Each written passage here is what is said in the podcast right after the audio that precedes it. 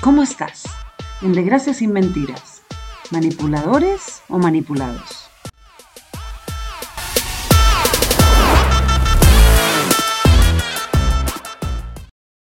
Desglosemos el término manipulación. A ver, ¿qué es la manipulación? ¿Qué es ser manipulado? Yo diría que manipulación es muy simple. Es la capacidad de estudiar las debilidades mentales del otro y convencerlo de desarrollar la capacidad de dominar las emociones con su mente, creándole tal grado de culpabilidad y de ineptitud que será incapaz de complacer un deseo propio. Le cederá toda responsabilidad al otro de esta forma, lentamente, se va transformando ese ser con ganas de amar en un ente superviviente, tan culpable que ya no necesitará a nada ni a nadie para impedirse realizar todo aquello que lo haga sentir profundamente bien, feliz y tranquilo. Él mismo se va a limitar. Y al manejar la mente de esa manera, lo que se va a lograr es que esa persona jamás encuentre paz interior y refugie y deposite absolutamente todo en ese otro. Y esto es gravísimo cuando ocurre no solamente de un par, sino de nuestros padres o de nuestros hijos o de una fe, una creencia limitante. Y ahora, ¿qué es ser manipulado? ¿Cómo definimos eso? ¿A quiénes manipulamos? La definición es mucho más corta. Ser manipulado es tener baja autoestima, no tener amor propio. Claro, y lo que genera culpa es eso de estar bien. Es muy extraño. ¿Cómo es posible que sentirse bien pueda generar culpa? Precisamente porque sentirte bien, no de manera superficial sino interior, desarrolla tu propio ser te da luz. Y eso es absolutamente tuyo.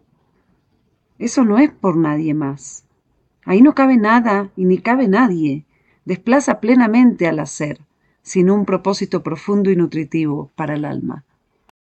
Y a veces hasta pienso que las buenas amistades no se fundan en el dolor. No son esos que aparecen cuando estás mal, aunque eso también es muy valioso. Eso lo hacen por sí mismos, por su propia luz. El verdadero amigo lo vas a encontrar cuando tú tengas mucha luz, cuando estés muy feliz. Y esa persona no se aleja, sino que celebra contigo. ¿Nunca te has preguntado por qué razón es tan complejo perpetuar un estado de felicidad profunda y verdadera con este nuevo concepto de felicidad? ¿Te has puesto a pensar en qué motivos interrumpen esa plenitud? ¿Te has dado cuenta que casi siempre son palabras, actitudes o acciones que responden a un impulso ególatra.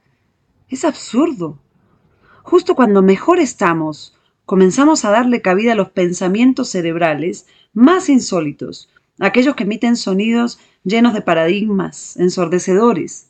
Surgen miles de dudas y limitaciones sociales que seguramente nada tienen que ver con nuestra propia vida. Y caemos otra vez en limitar los más primitivos deseos de ser, los llamados del amor, a razón de no perder un tipo de poder que no existe o un estado irreal que jamás será humano. Lo que te limita es esa idea que te metieron en la cabeza sobre la seguridad. ¿Qué es realmente esa seguridad? ¿Es real? Solamente te resta, te va robando vida, la transforma en mera existencia cuando piensas en que hacer lo que te gusta o lo que te alimenta internamente es perder el tiempo, ¿quién te manipula? ¿El otro? Claro que no.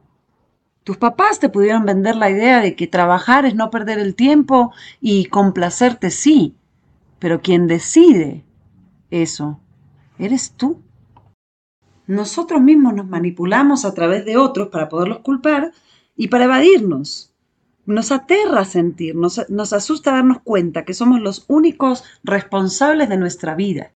Y hablando de eso de perder el tiempo, que reflejar el espíritu es perder el tiempo, pero alimentar la mente no. Pensemos un poquito más allá.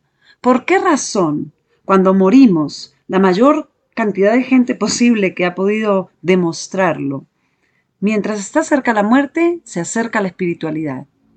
Y se olvidan de un montón de cosas. En la vejez nos olvidamos de todas esas habilidades, las perdemos. Y cuando nacemos, no sabemos leer o escribir, pero sí estamos en contacto pleno con el amor y el perdón. Desde esta perspectiva no hay manipuladores ni manipulados. Lo que hay son decisiones para encontrar luz y evolucionar, o para echar culpas y detenernos. ¿Qué vas a hacer?